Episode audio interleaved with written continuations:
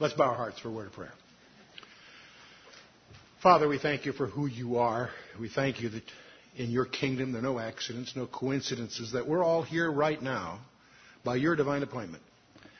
And Father, we would seek that your purpose would be accomplished in this time together, not only as a group, but also in our individual lives. We pray that you'd open your word to our hearts and lives. And we just pray, Father, that it would be fruitful for your kingdom as we commit ourselves, not just this evening, but in our lives, without reservation, into your hands. In the name of Yeshua, our Lord and Savior, Jesus Christ. Amen. Well, we're in session 12 in our review of the book of Daniel. A very, very strange chapter in front of us, chapter 10. Chapter 10, I call it a glimpse of the dark side. We're going to get a peek into that strange, invisible world that we talk about with spiritual warfare. We often use that term idiomatically in broad terms, in terms of things of doctrine and other ways, but there's also, it's, it's, it's, it's strange for us to actually realize there is a war going on that we don't see but is behind everything else going on. And we have allusions to that from place to place, but tonight we're going to actually get one of the rare glimpses into that in chapter 10. In fact, it's a prelude to the next two chapters, the final two chapters in the book of Daniel. So we're in chapter 10 tonight. Now, just to stand back a little bit and get ourselves oriented, Daniel is in 12 chapters. The first six are historical. And where he's deported, encounters Nebuchadnezzar, who has a dream, which he interprets, which uh, you know, promotes him to a very high office. His rivals contrive a trap against his three friends. In chapter 3, the famous fiery furnace. Then Nebuchadnezzar gets a, letter, a lesson in pride. He writes one of the chapters in the Bible. Nebuchadnezzar wrote chapter 4. It's his testimony. Very interesting chapter. I personally believe when I get to heaven, I'll meet Nebuchadnezzar there. That's just a conjecture I have from what I infer from that chapter. But anyway, moving on. We have then the fall of Babylon. We spent some time on that because the Babylon, we believe, has a destiny and prophecy, and so we spent some, we did a double session on that. And then, of course, uh, we get to the Persian Empire and the Persian Empire, we have the lion's den incident precipitated by the Magi, these, these, uh, this hereditary priesthood that uh, uh, was chafing under the fact that Darius put Daniel, a Jew, in charge of it. And, and that also has Christmas overtones in terms of some of the background of the New Testament. But that, those six chapters are in, uh, in uh, uh, our, our narrative, if you will. Chapters 7 to, uh, through 12, the next six chapters are visions. The, uh, from 2 to 7, chapters 2 through 7 are in Aramaic because it focuses on Gentile history. And uh, the, the chapters 7 through 12 are prophecies, visions. And uh, we've obviously in chapter 10. But another way to realize this, one thing I like to keep in front of you is they're not in chronological order. Chapter 7 comes between, chapter 7 and 8 both fall between chapters 4 and 5. There are visions appended at the end, but they really occur um, in, uh, uh, in, before the fall of Babylon. And then we have uh, the 70 weeks, which we had last time. Now we have the dark side of the supernatural world, and then we're heading to the final uh, trick. And we are in that section now, the final section, which is again in Hebrew. Chapters 8 through 12 are again in Hebrew, because the focus of the book is, of course, uh, uh, of this part of the book is on Israel, Daniel's people. The other, the previous chapters two through seven are particularly interesting to scholars and to us personally because it's focusing on the Gentiles. But chapters eight through twelve is, a, a, and of course we're in chapter ten. Uh, but before we do that, before we jump, t- chapter 10 is a nice little short chapter. We'll have no trouble covering it. Before we get into it, I want to retrace some steps and take a look at another glimpse that we get, even a little briefer glimpse, in 2 Kings chapter 6. And uh, this is just a fun little episode that I thought would be a good preamble to jumping into chapter 10. We're in 2 Kings 6, starting at verse 8. And of course, there's a tension between Syria and Israel, just as there is today, actually. Then the king of Syria warred against Israel and took counsel with his servant, saying, In such and such a place shall be my camp. And the man of God sent unto the king of Israel, saying, Beware that thou pass not such a place, for thither the Syrians are come down. Get the picture. The Syrians are planning to be in a certain place of camp. The man of God, that's referring to Elisha at this point, Remember, there's two major prophets that show up in this era. One is Elijah, right? We all know about Elijah because of Mount Carmel and so forth. And this young guy that was uh, uh, tagging around behind him, Elisha, that he tried to shake for a while. And uh, but uh, as you know that and, and Elisha had the audacity. I think the proper technical term is chutzpah. to uh, the books, are, they're books full of uh, Hebrew books full of trying to define chutzpah. It doesn't have an equivalent in other languages. Uh, one example of chutzpah is a person who murders his mother and father, then throws himself to the mercy of the court because he's an orphan. That takes chutzpah. See? So, and there's, there's dozens of these silly little stories that try to. Basically, it's audacity uh, uh, uh with the decimal point moved over. Um, but in any case, um, the uh, Elijah, Elisha wanted a double portion. You know, Elijah was this fantastic character with all these wild episodes. In fact, there's uh, eight of them, eight major miracles by Elijah. Elisha wanted not only to get his mantle, which he ended up getting, but he wanted a double portion. And it's kind of interesting because when you study the career of Elisha, you discover there's 16 miracles, not eight. So that's kind of fun. But we're dealing here with Elisha. And uh, so the Syria would set its camp somewhere, and the man of God here in verse two, uh, in verse nine is uh, Elisha, sent to the king of Israel, the enemies of Syria, "Beware that thou pass not such a place, for thither the Syrians are come down." This is not a single incident. This happened again and again and again, so much so that the king of Israel, that, uh, uh, and the king of Israel sent to the place which the man of God told him and warned him of, and saved himself there, not once or twice. I love the King James. You can't prove on that. In other words, not just a single time, again and again, not once or twice. Therefore, the heart of the king of Syria was more, sore troubled for this thing. And he called his servants and said unto them, Will ye not show me which of us is for the king of Israel? In other words, Israel is tipped off so often, so accurately, the king of Syria assumes there's a spy in his council. He's got a spy in the top in, among his staff somehow. He says, Will you not show me which of us is for the king of Israel? He's really upset about that. And uh, one of his servants said, None, my lord, O king. But Elisha the prophet that is in Israel telleth the king of Israel the words that thou speakest in thy bedchamber. This is the first recorded instance of a wiretap.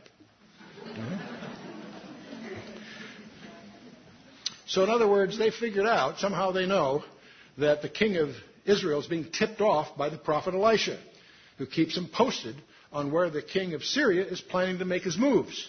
So the king of Syria has got an answer to this. He said, Go and spy where he is, that is Elisha, that I may send and fetch him.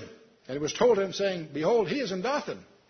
Therefore sent he thither horses and chariots and a great host. And they came by night and compassed the city round about. So this is called the setup. You got the picture. Elisha and his servant are in Dothan. The Syrian army has surrounded this, they call it a city. It's more like what you and I would call a village, but anyway, you get the picture. Now, early in the morning, get the, I want you to get the picture. The servant of Elijah gets up. When the, servant, uh, when the servant of the man of God was risen early and gone forth, behold, a host compassed this city, both with horses and chariots. And the servant said unto him, to Elisha, Alas, my master, what shall we do? Get the picture. He gets up early, as apparently was his custom. He looks outside their encampment and he sees the place is surrounded by the army of their enemy. The servant's in panic. Alas is sort of a, you know, a, a, a faint exclamation. We get the picture, though. My master, what shall we, you know, how shall we do? And then you get Elisha's rather canned response. Fear not, for they that be with us are more than they that be with them.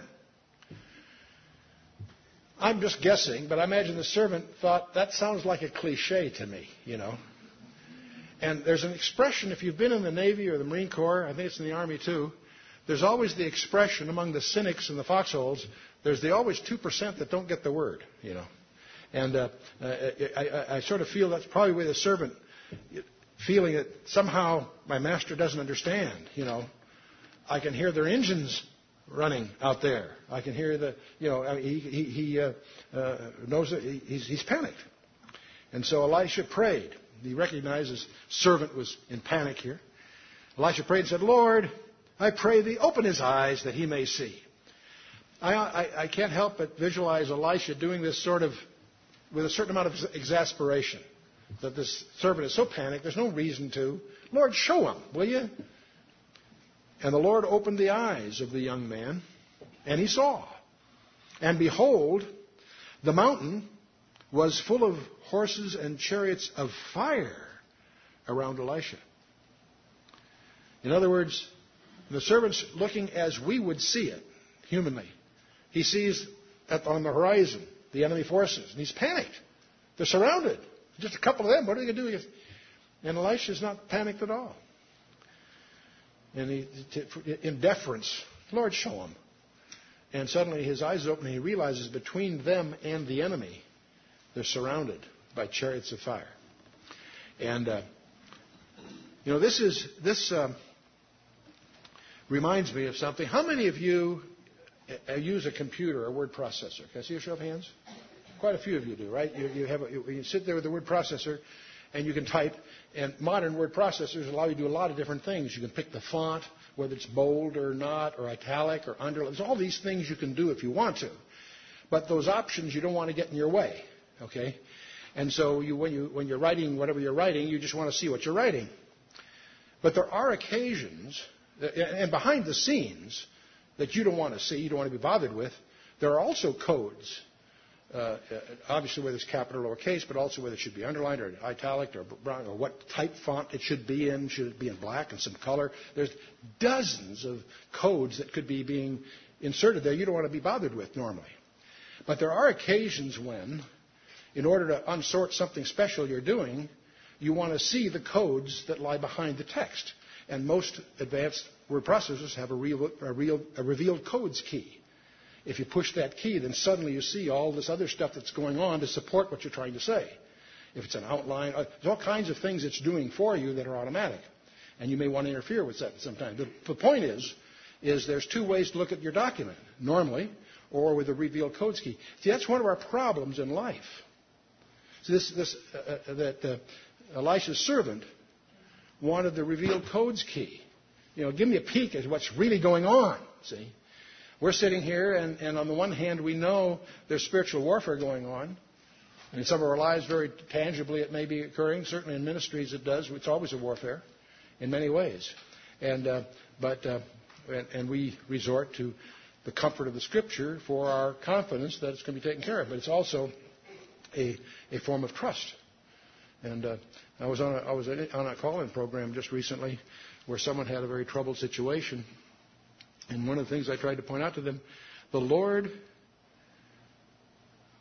finds a different way in each of our lives every day to ask the question Do you trust me?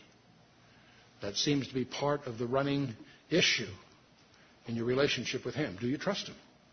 And, and, he finds many different ways to raise that question. In any case, uh, this, this narrative finishes. I'll give you a little more. And when they came down to him, Elisha prayed unto the Lord and said, uh, and, and, said, uh, Smite this people, I pray thee, with blindness. And he smote them with blindness according to the word of Elisha. And Elisha said, This is not the way, neither is this the city. Follow me, and I will bring you to the man you, whom you seek. But he led them, rather, to Samaria. It came to pass when they were coming to Samaria that Elisha said, Lord, open the eyes of these men that they may see. And the Lord opened their eyes, and they saw, and behold, they were in the midst of Samaria. The king of Israel said unto Elisha, when he saw them, My father, shall I smite them? Shall I smite them? And uh, he answered, Thou shalt not smite them. Wouldst thou smite those that thou hast taken captive with thy, with thy sword and with thy bow? Set bread and water before them, that they may eat and drink and go to their master. And he prepared, uh, prepared great provision for them.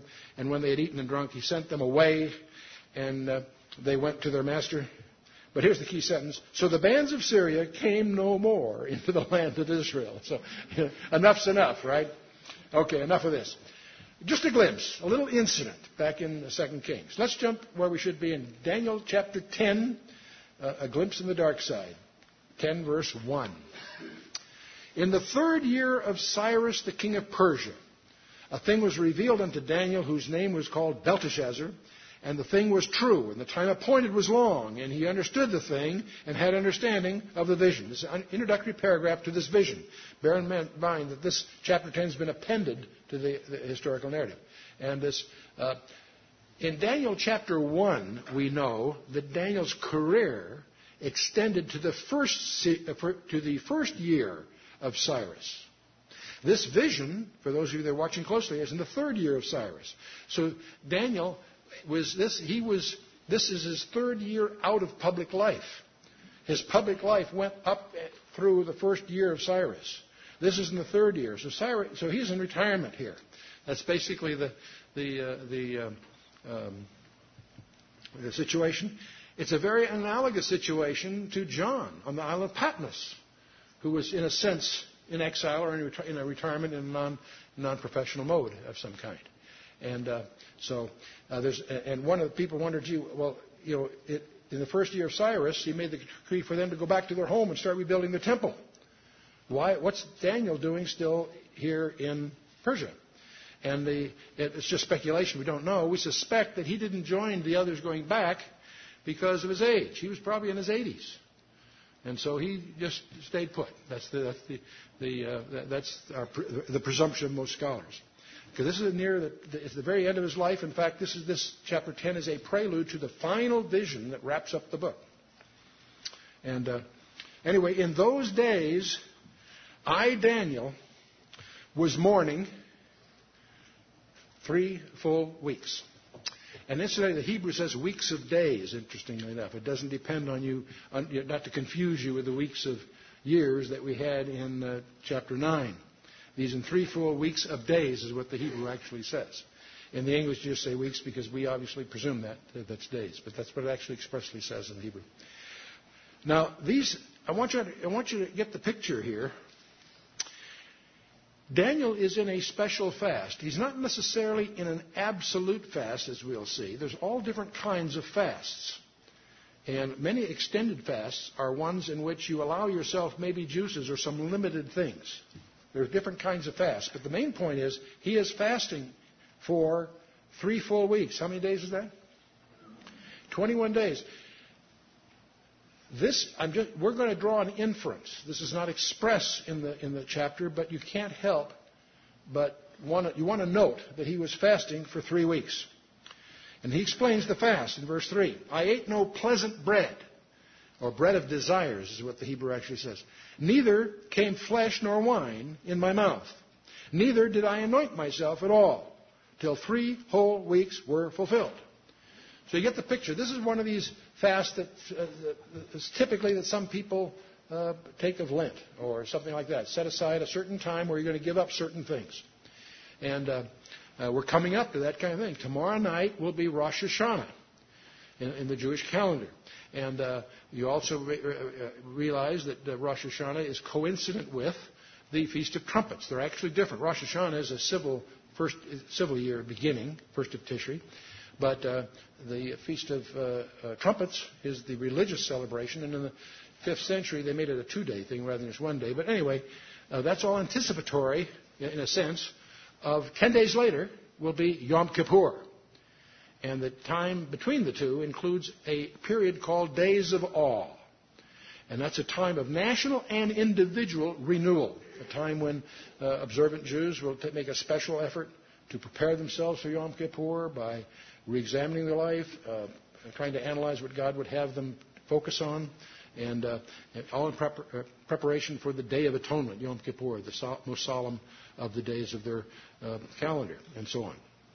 So, in any case, Daniel is in a three-week fast, um, and uh, and he says, in the four and twentieth day of the first month as I was by the side of the great river, which is the Hiddekel. And the Hiddekel, we believe, is another title for t- the Tigris. He's at the Tigris, not the Euphrates. Euphrates, where Babylon was, he's, he's further east. And the main point here is an event that he remembers in terms of time. It's a tangible event. He says, Then I lifted up mine eyes. There's that phrase again. We encounter that all through the Bible as a, a preamble of emphasis. Then I lifted up mine eyes and looked, and behold, a certain man clothed in linen, whose loins were girded with the fine gold of Uphaz. His body was like the beryl, and his face as the appearance of lightning, and his eyes as lamps of fire, and his arms and feet like in color to polished brass, and the voice of his words like the voice of a multitude. And uh, so this is obviously a very important angelic personage. Some scholars feel it may be Gabriel, but Gabriel appeared in the previous chapter. If it was Gabriel, I think Daniel would have said Gabriel. Other scholars suggest the possibility that this was a, an appearance of the pre incarnate Christ. And many of these idioms that are describing him fit that idea. So I'm not, here to disparage it. But there are other scholars, and I tend to side with them, that don't believe that this was a pre incarnate Christ because it's going to turn out he needs Michael's help. And that we don't visualize Christ needing, you know, Michael's help. So there's a, there's a debate. And it turns out his actual identity is not critical. Just be aware of the fact there's different views by different scholars. And uh, I think the, the safe assumption here is that it is a, a, a, an important person in the, in, the, in the angelic structure, but it's, we don't think it's Christ or Gabriel. It's just another one on an errand here, as we'll see. And uh, as we'll see. But anyway, this, the, the point is Daniel is fasted for 21 days, and this messenger shows up with a very strange message. Verse 7 And I, Daniel, alone saw the vision. For the men that were with me saw not the vision, but a great quaking fell upon them, so that they fled to hide themselves. So it's not quite clear here. Did they not see it because they had split? That's what it says, I guess. Or were there aspects of the vision that were for Daniel only? In either case, Daniel's alone. And so, fine. Therefore, I was left alone and saw this great vision, and there remained no strength in me. For my comeliness was turned in me into corruption, and I retained no strength. The uh, corruption here, it, it's really, an, he lost any awareness of his holiness. In other words, he feels very unholy, inadequate for the situation. That's basically what he's trying to uh, get there. Uh, it's interesting. Uh, some scholars will speculate what on earth scared these people. Uh, it's very, in some respects, analogous to Saul on the Damascus Road and that sort of thing. But in, the, in Damascus Road thing, the people with him heard, but they didn't, couldn't understand what was being said. And uh, uh, it was un, they heard, but unintelligibly. Here, they actually just split, so Daniel's alone. And Daniel is really undone. And by the way, when he says this great vision, I believe that you'll, you'll, you'll infer that the vision he's talking about is not just chapter 10. Chapter 10 is an introduction to chapters 11 and 12. It's a huge thing forthcoming. Chapter 10 is going to focus on something else that we'll get to here next verse. Yet I heard the voice of his words, and when I heard the voice of his words, then was I in a deep sleep on my face, and my face toward the ground. This word deep sleep, you previously had encountered two places. In uh, Genesis chapter 2, when Adam is put in a deep sleep and Eve is taken out of his side. And the other deep sleep is when Abraham is put in a deep sleep in Genesis 15. It's a phrase that occurs with some uh, frequency in the scripture. And behold, a hand touched me, which set me upon my knees and upon the palms of my hands. And he said unto me, O Daniel, a man greatly beloved, understand the words that I speak unto thee, and stand upright. For unto thee am I now sent. And when he had spoken this word unto me, I stood trembling. So he's off his hands and knees, he's now standing, but very, very apprehensive. And uh, before I go further, I'd like to comment on this frequent phrase about Daniel. We've encountered it before in the book, and that's that he's called the man greatly beloved. That's a distinctive. Um, that um, it's interesting to me that that Abraham was called a friend of God. It's one of his titles, and one of the, the, the emblems of being a friend of God was God disclosed to him what he's about to do in Genesis uh, 18, what was coming in Genesis 19, and so forth. And, uh, and Jesus does the same thing to his disciples in the upper room, John 14 and following. He said, Up till now you've been my servants, for henceforth you are my friends. And then he goes on to give, I, I, I, go and prepare a place for you, and he tells them what he's going to do. He gives them a glimpse into the future. That's sort of the gift of a friend. when you have the concept of being beloved, that's far more than just a friend. Uh, to be beloved is more than just a friend. It's, a, it's you know, uh, a friend squared. It's a decimal points moved over. It's interesting that among the disciples, there's one singled out. That's beloved. And it fascinates me to notice the parallelism because Daniel is the beloved prophet, and he gets this apocalyptic, vision of chapters 11 and 12. And John is the beloved disciple, and he gets the book of Revelation. There's a linkage, I see, a pattern that's consistent between them. So I think that's interesting. But anyway, let's go, move on to verse 12.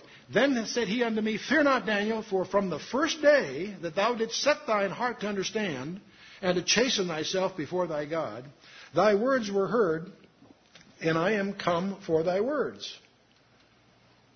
Well, now wait a second. Daniel has been enduring this fast for 21 days. And it's when he started that this messenger was dispatched with a message to Daniel. What's he been doing for 21 days? He's going to explain. But the prince of the kingdom of Persia withstood me one and twenty days.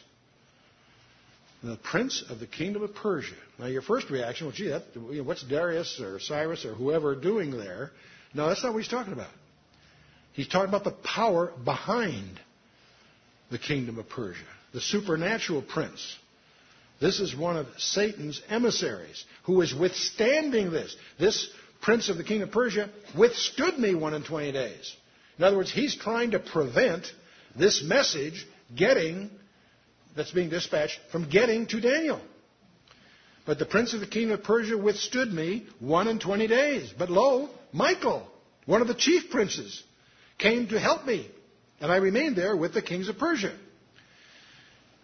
Now, here you, also, you know who Michael is. He's one of the archangels. There are three archangels we know about Michael, Gabriel, and who else? Lucifer, who got himself in a lot of trouble. But he's using the term Michael, one of the chief princes. So the word prince here, you can, uh, by, by context, get the impression what it's talking about are princes, rulers, leaders in that supernatural world. And it's the prince of the kingdom of Persia that's with, with, with, uh, restraining this uh, ball carrier, if you will.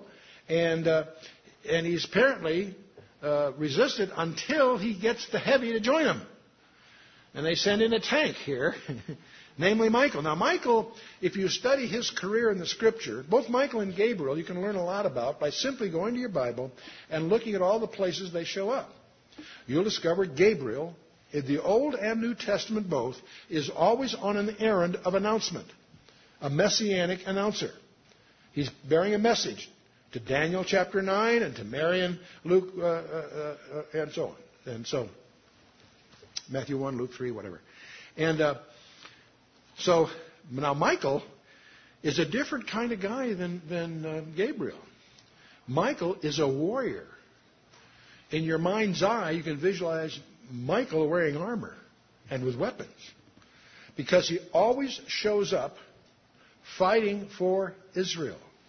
He is, his apparent primary mission is to fight on matters that affect Israel. And that will show up in chapter 12 very dramatically. Anyway, Michael, one of the chief princes, came to help me, and I remained there with the kings of Persia. Then he says, Now I am come to make thee understand, and what shall befall thy people in the latter days. For yet the vision is for many days. So the focus of what we're going to be reading, in, not only in this chapter but also the next two chapters, has to do with the people of Daniel. This is the nation Israel. Befall thy people in the latter days. And yet he points out it's distant, for the division, the, the, yet the vision is for many days. So, and when he had spoken such words unto me, I set my face toward the ground, and I became dumb. And behold, one like the similitude of the sons of men. That's a strange phrase. And behold, one like the similitude of the sons of men touched my lips. And then I opened my mouth and spake, and said unto him that stood before me, O my Lord, by the vision my sorrows are turned upon me, and I have retained no strength. So this is heavy stuff as far as Daniel is concerned. He says, For how can the servant of this my Lord talk with this my Lord? For as for me, straightway there remained no strength in me, neither is there breath left in me. You know, it's interesting to notice What always happens in the Bible in a major confrontation of this kind is an overwhelming sense of inadequacy of the beneficiary. That was true of Moses.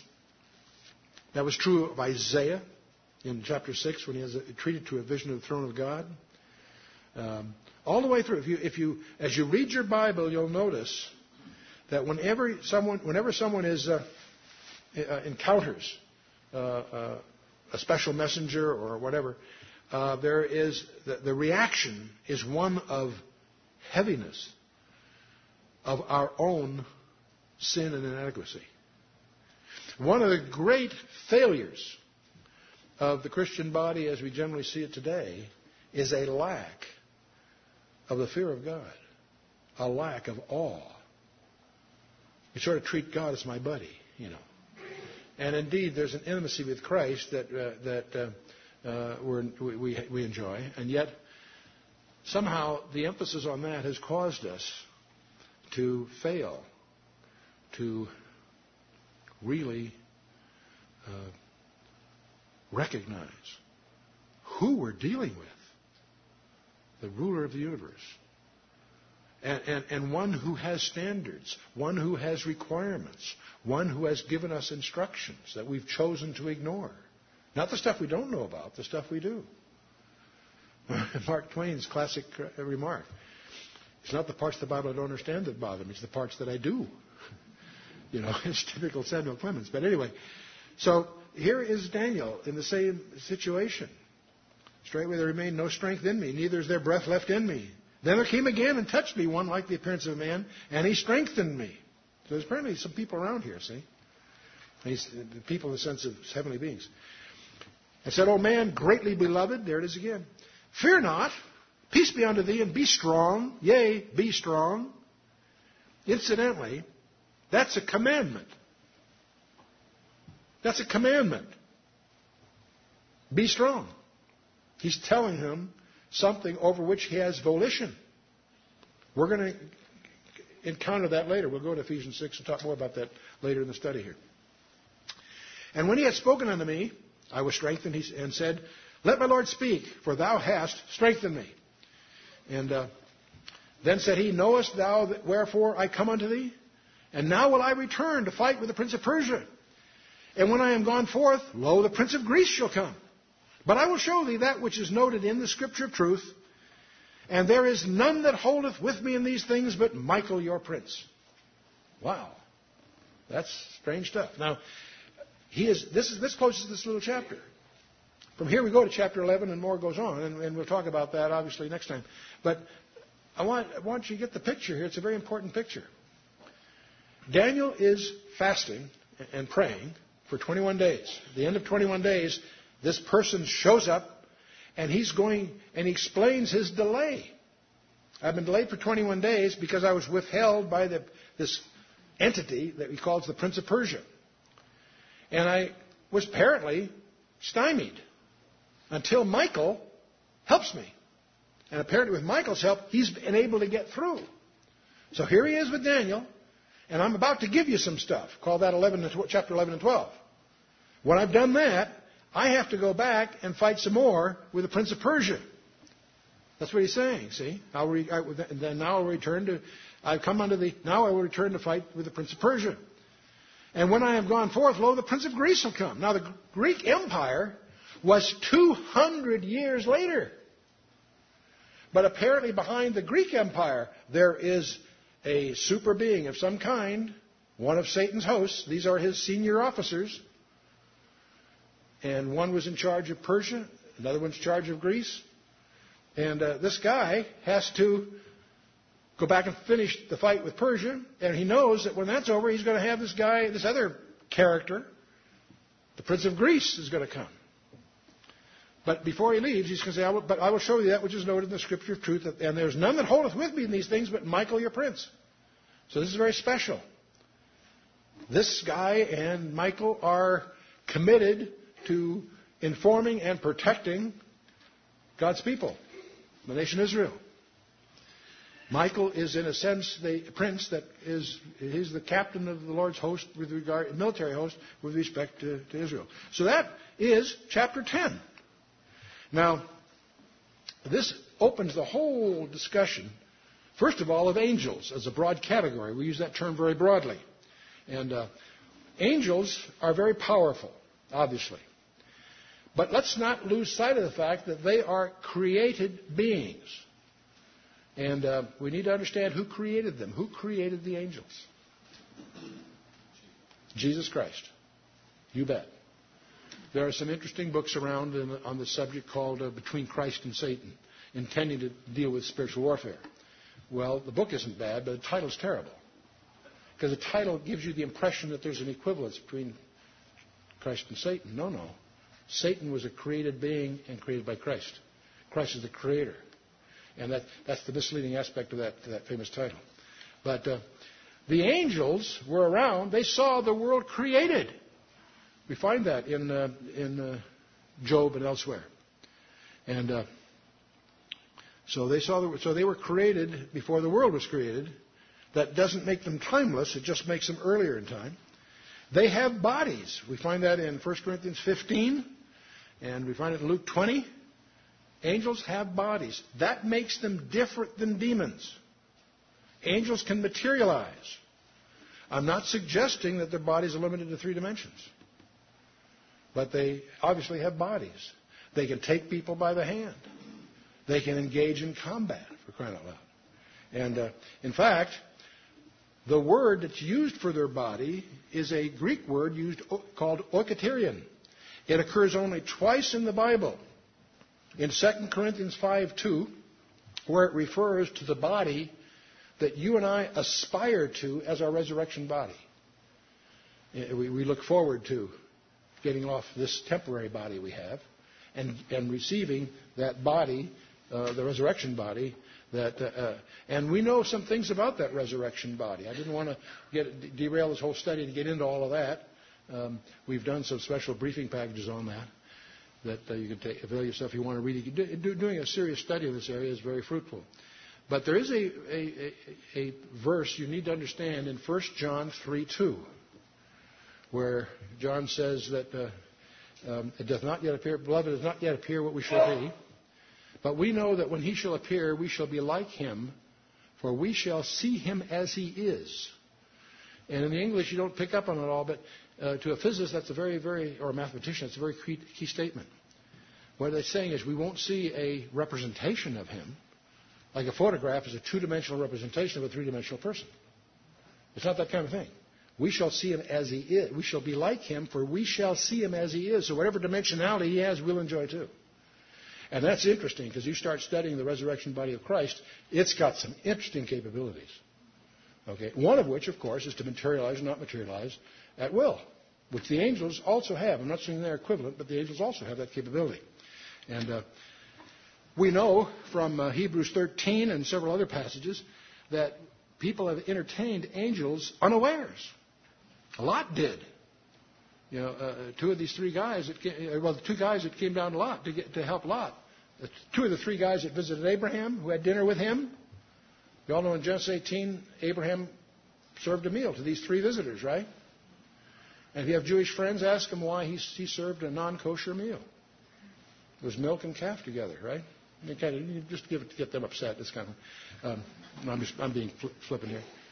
But in, in 19, uh, Lot receives these two guys, and they're his guests, and they have bodies. I can prove it to you, because who was outside trying to get at them? The homosexuals. So, but but also uh, the, the New Testament tells us many of us have entertained angels unawares. They're able to, you know, uh, pass themselves off as people.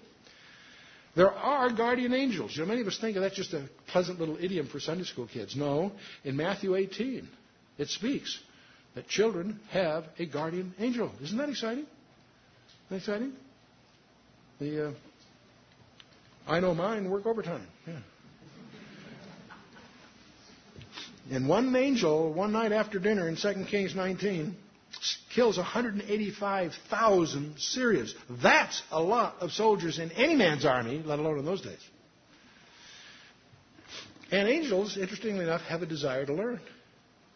They're not like God who knows everything. They're not like God who are omniscient or omnipresent and all that sort of thing. No, they have limitations. But they desire to learn. That shows up several places in the Old Testament, but it's specifically alluded to by uh, Peter's first letter.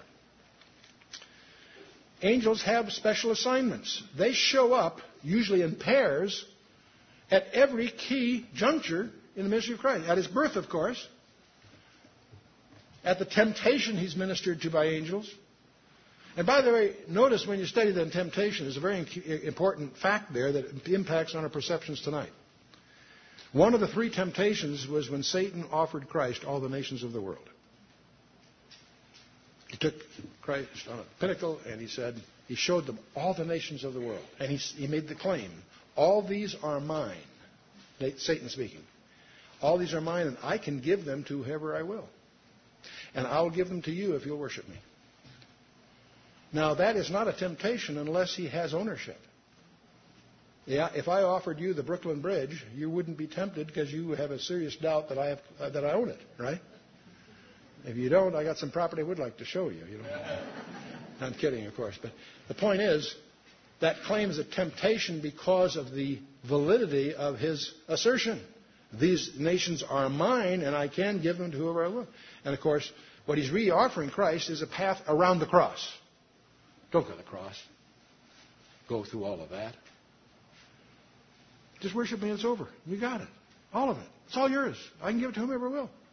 The interesting point about that whole issue is that Christ did not dispute his ownership. And, uh, but anyway, Christ, after that whole episode, of course, he mentioned Mount Transfiguration, Matthew 17. Again, angels are present. At the resurrection, again, a pair are at the resurrection. And at the ascension, ye men of Galilee, why do you stand looking in heaven and so forth? And, uh, and at his return, there'll be angels. So angels are very, very active agents, ministers, servants of the Almighty God. And they have many different ranks and styles and, and so forth.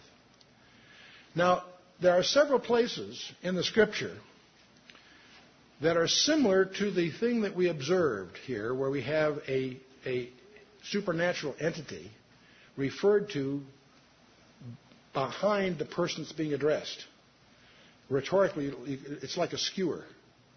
You're not looking at the, the, the, the, Prince of Persia, you're looking at the power behind him. You with me? That's really the target here. There are other skewering examples in the scripture, but the two most important ones are those of Satan himself. In Isaiah 14, Isaiah is addressing the king of Babylon.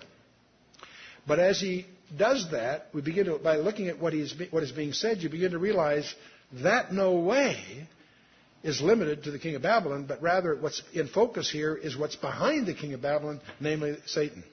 And, and, there's a passage within Isaiah 14, there's a passage in there that clearly is recognized by scholars as alluding to Satan's ambitions. Another case is very similar to that that happens later in the book of Ezekiel. Uh, one's Isaiah 14, Ezekiel 28, it's easy to remember. The king of Tyre the uh, Ezekiel's taking off against the king of Tyre, but then his language goes far beyond uh, literal king of Tyre, and it's clear that he's talking about the power that's behind him. Let's take a look at these so you get familiar with it. Now, Ezekiel 28, starting about verse 12. Son of man, that's an expression that all through the is address, where God speaks of Ezekiel, son of man. Take up lamentation upon the king of Tyre, and say unto him, Thus saith the Lord God, Thou sealest up the sum full of wisdom and perfect in beauty. That's quite a statement. That's saying you are the epitome of wisdom. You are perfectly beautiful. Now, I've never seen pictures of the king of Tyre, but it's my conjecture from what follows this is not talking about the king of Tyre. Anyway, because notice the next very, the very next phrase. Thou hast been in Eden, the garden of God. And he goes on. Wait a minute.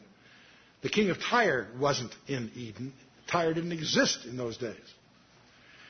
This passage, he's using the, the uh, address to Tyre to go through him, behind him, the power behind him, which is, and who is the power behind him? Let's take a look. Thou hast been in Eden, the garden of God. Every precious stone was thy covering: the sardius, the topaz, the diamond, the beryl, the onyx, the jasper, the sapphire, the emerald, and the carbuncle and gold. These are classic ways to refer to different colors of light. The workmanship of thy tabrets and thy pipes, these are audio things. This is he's speaking to his musical ability was prepared in thee in the day that thou wast created. So this creature that is here in focus was in Eden, clothed with light. He's the epitome of wisdom. He's the most beautiful thing, perfectly, perfectly beautiful. And he apparently is incredibly skilled at music. That's why people speculate that he may have led worship in heaven. Who knows? That's just that's a speculation from this could contrived from this one phrase, I believe. Thou hast been in Eden, the garden of God. Interesting phrase. But get this is very important. Thou wast created. Satan is a created being. Don't lose sight of that. He does not have the attributes of God. To the extent you attribute those to him, he's a winning. He's winning. That's what he, that's what he aspires to, as you'll see what Isaiah has to say about him. But Ezekiel finishes up and says, Thou art the anointed cherub that covereth. One of the creatures that we encounter in the Bible are cherubs. Not cherubs as the artists rendered them in the Renaissance, the little chubby infants with wings. That's, a, that's an artistic concept that has nothing to do with the Bible. A cherub is a singular, cherubim is plural. These are the super angels. We only know of really four of them. One of them, well, I shouldn't say that, we know a couple others, but there's four around the throne of God that's very visible several places in Scripture, in Ezekiel 1 and 10 and in Isaiah 6 and elsewhere. Most people assume the seraphim and the, and the cherubim are, are functionally equivalent. Maybe not. Maybe there's different. That's neither here nor there. The, there was a cherub that was put in charge of guarding the way to the tree of life in the Garden of Eden. And most people visualize that because of their Sunday school coloring books, that that cherub was there to keep Adam and Eve from going back in the garden. Why? Because in the back of the garden, they would have been, they would have been immortal in their sinful state. It would have denied them redemption. But there's another why it didn't take a cherub to do that. A normal angel might have been enough. He's guarding the way to the tree of life. Who is he guarding it against? Another cherub. This cherub. Thou art the anointed cherub that covereth. That's an Old English expression, the way it's contrived there. Anointed means he's appointed, uh, uh, uh, given the mandate. To do what? To cover it. That he's in charge of everything. Apparently, Lucifer, or Satan as he's now called, was in charge of everything until he got on a pride trip. Thou art the anointed cherub that covereth, and I have set thee so. Thou wast upon the holy mountain of God. Thou wast walked up and down in the midst of the stones of fire. Thou wast perfect in thy, de- de- in thy ways from the day that thou was created until, there's one of these heavy, heavy untils, until iniquity was found in thee. And Isaiah is going to amplify where that, what that iniquity involved. He's the anointed cherub that covereth, and uh, sin was in his heart. And uh, but the multitude of thy merchandise, they have, or traffic, merchandise and traffic or something. They have filled the midst of thee with violence, and thou hast sinned. Therefore I will cast thee as profane out of the mountain of God, and I will destroy thee, O covering cherub, from the midst of the stones of fire. Thine heart was lifted up because of thy beauty. Thou hast corrupted thy wisdom by reason of brightness. I will cast thee to the ground. I will lay thee before kings, that they may behold thee. And thou hast defiled thy sanctuaries by the multitude of thine iniquities, by the iniquity of thy traffic. Therefore will I bring forth a fire from the midst of thee that's where the fire comes from, not Dante. Don't get confused with English literature. The fire comes from, from inside him. Fire from the midst of thee, and it shall devour thee, and I will bring thee to ashes upon the earth in the sight of all them that behold thee. All they that know thee among the people shall be astonished at thee. Thou shalt be a terror, and never shalt thou be any more. Let's take a look at Isaiah, who has a similar passage. In Isaiah, he's talking to the king of, the king of uh, Babylon, not Tyre. How thou art fallen from heaven, O Lucifer, son of the morning. How art thou cut down to the ground, which is weaken the nations. For thou hast said in thine heart, I will ascend into heaven. I will exalt my throne above the stars of God. I will sit also upon the mount of the congregation in the sides of the north. I will ascend above the heights of the clouds. And here's the capstone I will be like the Most High.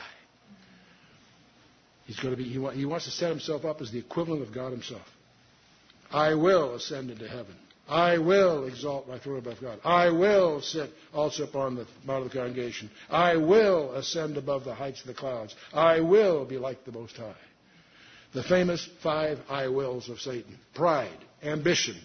That was the source of. That's why God hates pride. Because that's what led to all the rest. Then here's his, here's his destiny. Yet thou shalt be brought down to Hades or actually, uh, excuse me, the Sheol, it's in the Old Testament. Thou shalt be brought down to Sheol to the sides of the pit. They that see thee shall narrowly look upon thee and consider thee, saying, Is this the one that made the earth to tremble, that did shake kingdoms, that made the world as a wilderness, and destroyed the cities thereof, that opened not the house of his prisoners? Now, there's a lot of theology there. You can spend a lot of time studying. We're not going to go that far because, but I give you a perspective here. Satan wanted to be numero uno. He was the epitome of things. He was in Eden. His five I wills and pride brought him down. And his angels were also cast out with him. We know from Revelation a third of them. A third of the angels were his, his in control. And uh, they are um, subject to all kinds of comments throughout the scripture. Don't confuse them with the demons. Angels can materialize, demons can't. What about demons? They're distinct from angels. Demons desperately seek embodiment. You don't talk about angels trying to indwell a person. Satan does. That's a spe- special situation. But demons apparently are distinct from angels. They seek embodiment. They know their destiny. At Gadara in Matthew 8, that uh, have you come to torment us before the time? See, they apparently know what their destiny is. They also recognized Jesus as the Son of God before he announced it publicly. You go through the New Testament, you can put together quite a little notebook on discoveries about angels. Make a notebook in two different tabs angels, demons. And put together everything you can find out about both of them. And I think you're going to discover they seem to be very different. In the Old Testament, there's all kinds of verses, and these will be in your notes. Uh, New Testament also. But uh, anyway. Consider this then. Daniel was fasting for 21 days, right? It took this guy 21 days to get through. This is just a discussion question for your small group when you're kicking the stuff around. But suppose Daniel had stopped his fast after only 20 days. Is there a linkage between his fast and this spiritual warfare this guy is fighting to get through to Daniel? We jump to the conclusion, it's an inference on our part, that there's some kind of linkage here is one of the reasons that we don't have the, some of the revelations and insights that some of the old timers had because we don't fast and pray seriously. I won't ask for a show of hands, but uh, do we take undertake serious fast? Now, be careful. Don't take a serious fast without some background. There's some good books about it in any good Christian bookstore. But you want to do a little homework before going to an extended fast. And, you don't have, and Daniel wasn't on an absolute fast. He just gave up certain luxuries as his gesture of, of being serious about seeking God. And, uh, but he did it for 21 days, and that's what it apparently took to get this guy through. Well, he had the prince of the power of Persia. Is there a prince of the power of the United States? Is behind the scenes, are the things going on in which our current policies and our current controversies and whatever are simply a vestige of or result of behind the scenes spiritual warfare? That's a possibility. That's a possibility. Is there a prince of the power of the United Nations? Unquestionably. You knew that back in 1945 when they opened with, in paganism rather than a prayer, Christian prayer. United Nations is vigorously, aggressively promoting the pagan, pagan ideas. Very anti Semitic and very pro uh, New Agey kinds of things. Is there a prince of the power of the European Union? You bet. And we infer if the, if the European Union grows to be pro forma equivalent to the Roman Empire, which means an eastern leg, then uh, that starts to have all kinds of overtones with respect to the super leader that's coming down the pike that's going to be known as the Assyrian. So there's all kinds of aspects to this to get into. But what's really the ultimate issue here? This is a little short chapter. It's just a prelude to the next two chapters, which we'll be spending plenty of time on. But the main issues here, you and I, first of all, let's just recap what we think we know. We are in possession of a message of extra, extraterrestrial origin. You've heard me beat this so often, it's become a trademark. 66 books penned by over 40 guys over, over virtually 2,000 years that are an integrated message. It's from the outside, outside of our time space, our space time continuum. Paul even lists the four dimensions that we experience directly in Ephesians 3.18. Four dimensions, not three. And uh, yet we know that there's six others. Particle physics tells us that, and the ancient sage Nachmanides in his commentary on Genesis published that in the 12th century. There are at least 10 dimensions. The, the, the scientific papers are full of conjectures about the string theory and uh, 10 or 11. There are the math, there's some mathematical implications by all of this. The net of it is, is that there are six dimensions that we, we know are there, but we can't experience directly. Should we be surprised that the Bible talks about a spiritual world that is the superset of the world we experience? We are in a subset. We're in a digital simulation. The particle physicists tell us that you can't divide things below a minimum quanta or they, lo- they lose locality. Boy, what does that mean?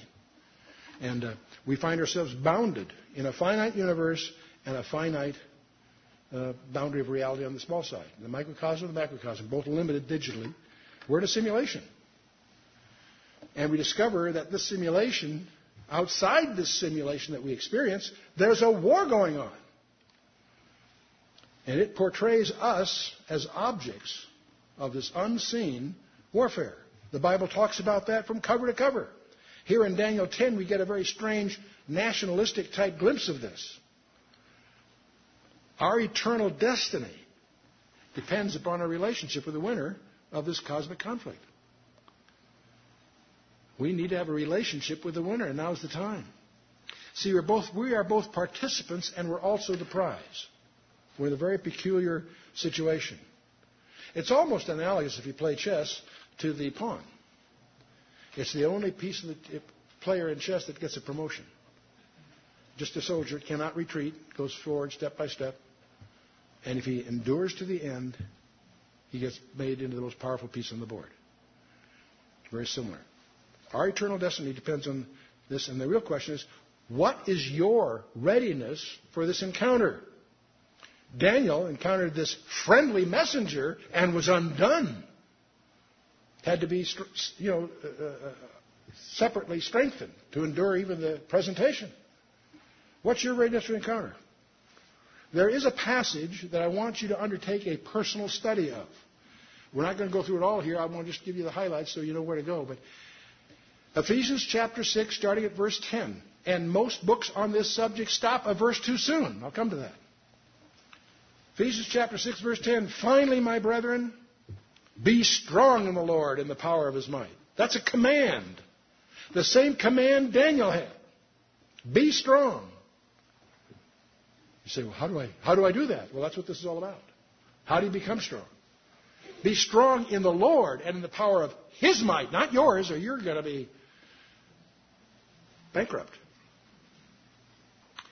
Then he says, put on the whole armor of God. He's going to say that twice for emphasis. Put on the whole armor. Not your favorite pieces, the whole armor. Why? That you may be able to stand against the wiles of the devil. You're up against some pretty powerful adversaries. You don't stand a chance on your own. Put on the whole armor of God. To do that, you've got to know what the, what the elements are. That you may be able to stand against the wiles of the devil. For we wrestle not against flesh and blood but against principalities, against powers, against the rulers of darkness of this world, against the spiritual wickedness in high places. Wherefore, take, you, take unto you the whole armor of God, that you may be able to stand against the, uh, withstand in the evil day, and having done all, to stand. Here again, it's the second time he says, put on the whole armor of God. And then he, then he goes on to list the elements. Stand therefore, having your loins girt about with truth, and having the breastplate of righteousness, and your feet shod with the preparation of the gospel of peace. And above all, taking the shield of faith, wherewith you shall be able to quench all the fiery darts of the wicked. And take the helmet of salvation, the sword of the Spirit, which is the Word of God. And that's where, verse 17 is where many of these little, some of the classic studies of this passage stop. By the way, that's six elements. You'd think they'd look for a seventh just to round it out, wouldn't you? What is the seventh one? Verse 18. Praying always with all prayer and supplication in the Spirit and watching thereunto with all perseverance and supplication of all the saints and so on. Prayer, that's your heavy artillery. Let's look at this again. Finally, my brethren, be strong in the Lord and the pressure. Put on the whole armor of God. He says that twice. And this verse 12 is so often quoted by people. When it says spiritual wickedness in high places, you think that's talking about maybe the office of the president or something. The word high there is actually heavenly places. High in a, in a spiritual sense. We wrestle not against flesh and blood, but against principalities. The word is archai, which is, is, uh, is uh, the highest. These things are in descending order. That's the highest. And I think the principalities, were, this, this is, the, this is the, the command structure, if you will. And powers, exousia, and, uh, or authorities is another way of putting it. And uh, the rulers of darkness of this world, the cosmic director, it's, a, it's a, a ruler of, of, of uh, powers in the heavenly places and spiritual wickedness in the heavenly, it says high, but heavenly places. These levels are levels of angels. These are adverse angels. These are angels against you. In the Greek, it's, it, it, it's probably, it, it's not in our normal vocabulary, so I don't know how you could improve on it really in the English. But the point is, these things are not flesh and blood.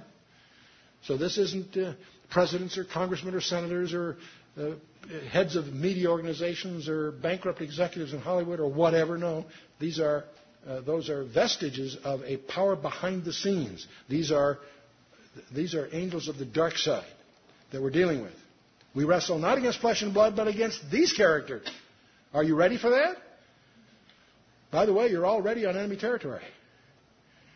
It says, Wherefore take unto you the whole armor of God to be able to withstand in the evil day and don't stand. Stand therefore, having your loins girt about with truth. That's where you start. How do you know something's true? Jesus says, Be not deceived. How do you prevent yourself from being deceived? There are ways to do that. Find out what they are. We'll be trying to produce some particular materials the, in the field of practical epistemology, study of knowledge, its scope and limits. How do you find out something's true? I love my wife's definition of truth. She uncovered a great one. Truth is when the word and the deed become one. And uh, so there's a practical side of this without getting into the theological labyrinth of, of, uh, of massaging definitions. And having the breastplate of righteousness. Whose righteousness? Not yours. Somebody else's. Find out what that's all about. And your feet shod with the preparation of the gospel of peace. Can't go there unprepared. Need to have preparation.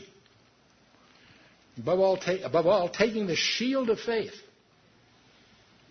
Shield of faith. The Roman soldiers used to repair their shields between battles. There was a hole in it, they fixed it before the next battle.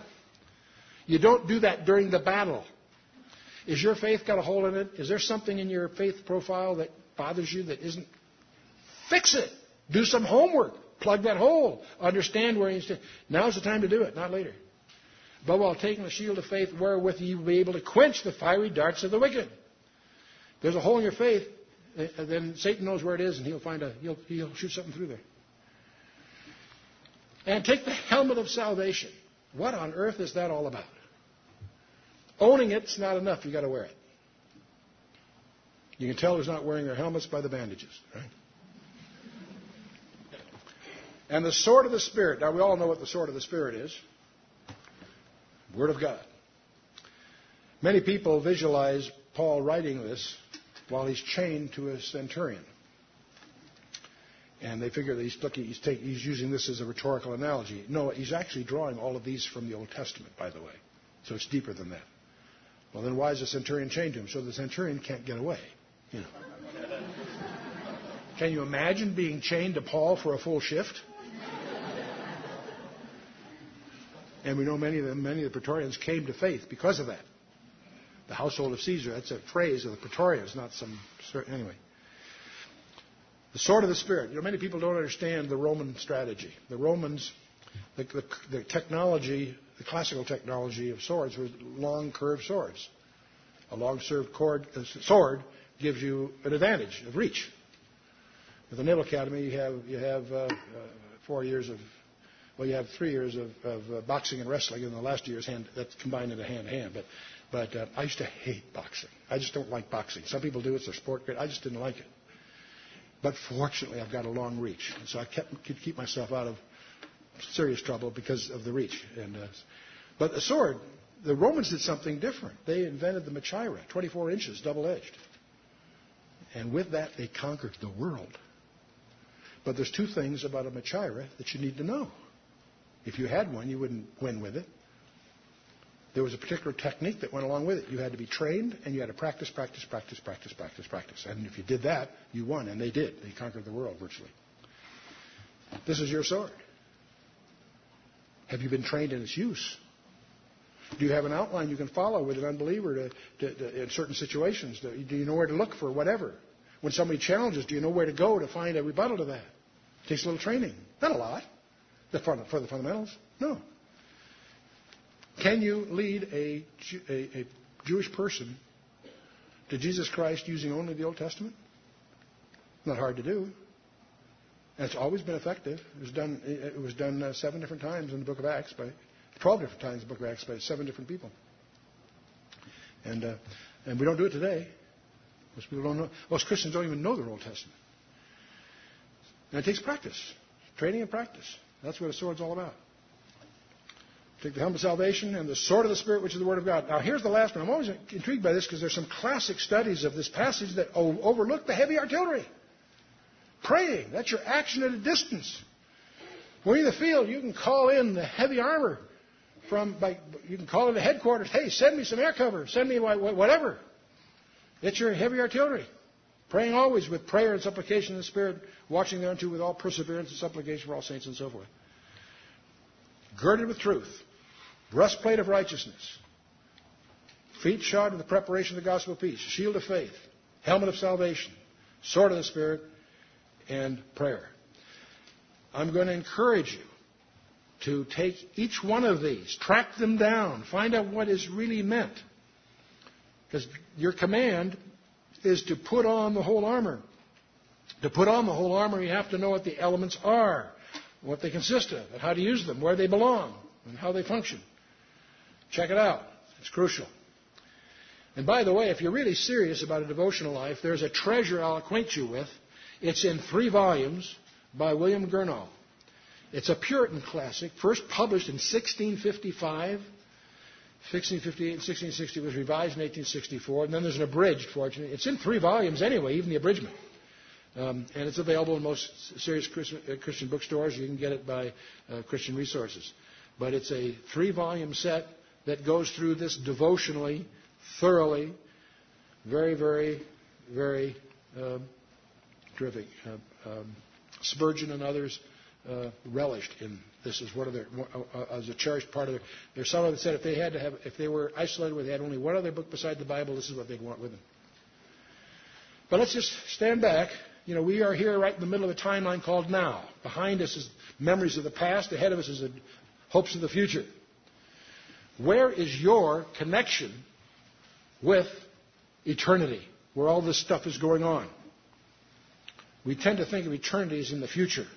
Well, all this stuff is going to happen later. No. Now is your connection with eternity. The past is but a memory, the future is but a hope. Now. You are either saved or not saved now. Your situation before the throne of God is now. So understand that. Take that to prayer and get serious about it. It's time to take our faith seriously. Let's stand for a closing word of prayer.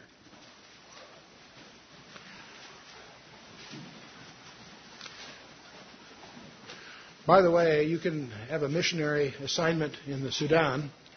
There are millions of Christians being killed by Muslims. They're called by their names in the media, but that's what's going on. And you can participate in that mission. And you can do it without leaving your bedroom.